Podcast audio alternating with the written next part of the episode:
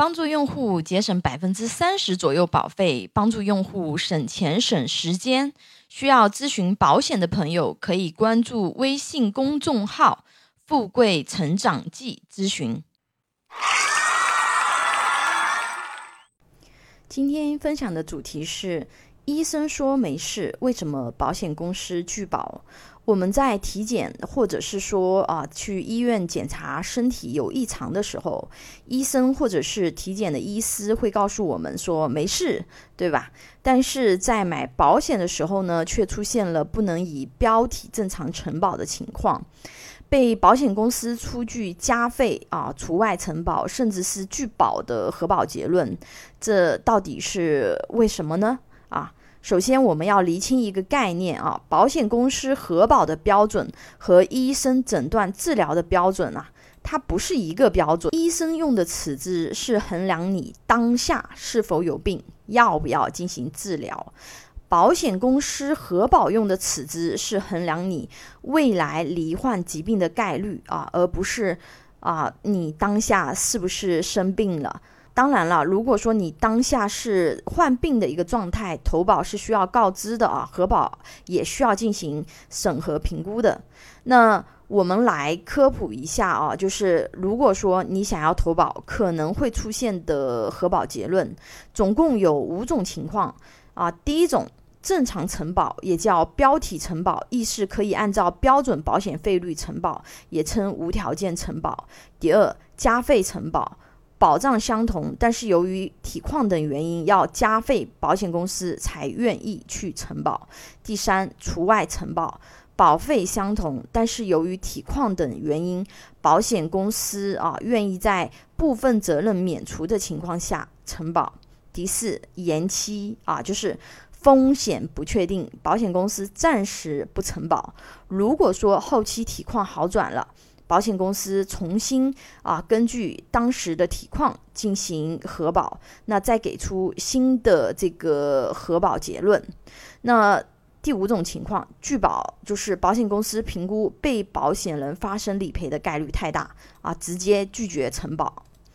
意思就是你想要买，人家不卖啊，你可以通俗这么理解啊。有的朋友他会说，就是。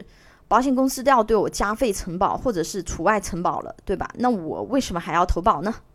啊，这是一个非常好的一个问题啊。反过来想，保险公司为什么要对你加费承保或者除外承保？说明什么？说明你理赔的概率比标题高，除外部位理赔的概率更是大大高于标题。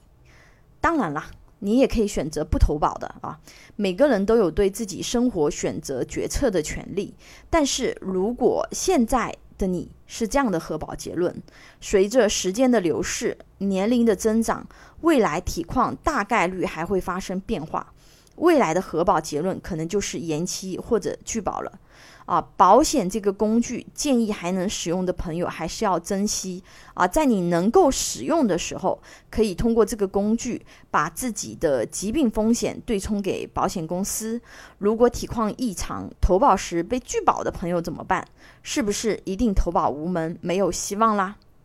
那如果说啊，你或者你的亲朋好友，体况异常，可以给我留言或者关注微信公众号“富贵成长记”咨询。因为每家保险公司它的核保标准是不完全相同的啊，我可以帮你同时让多家保险公司进行核保。有时候这家保险公司拒保了，另外一家保险公司可能会承保啊。当然，这个还是要看具体的情况啊，具体分析沟通。因为这块案例处理的比较多啊，对于比较常见的这个体况异常有经验总结啊，知道哪家这个保险公司对于这种啊情况的核保啊是比较宽松的啊，体况异常的案例因为比较。千差万别啊，就是身体的疾病很多，你根本都没有听说过啊。那这边就不展开讲解了啊。最后有一个非常重要的注意事项，给大家提个醒：千万不要把自己的医保卡借给别人啊，老爸老妈也不行啊，因为你的医保卡的所有消费记录都代表你的医疗或者是购药记录。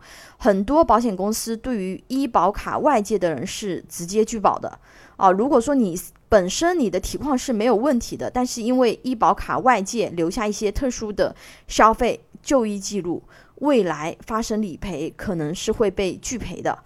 啊，这个事情非常重要，大家一定要注意一下。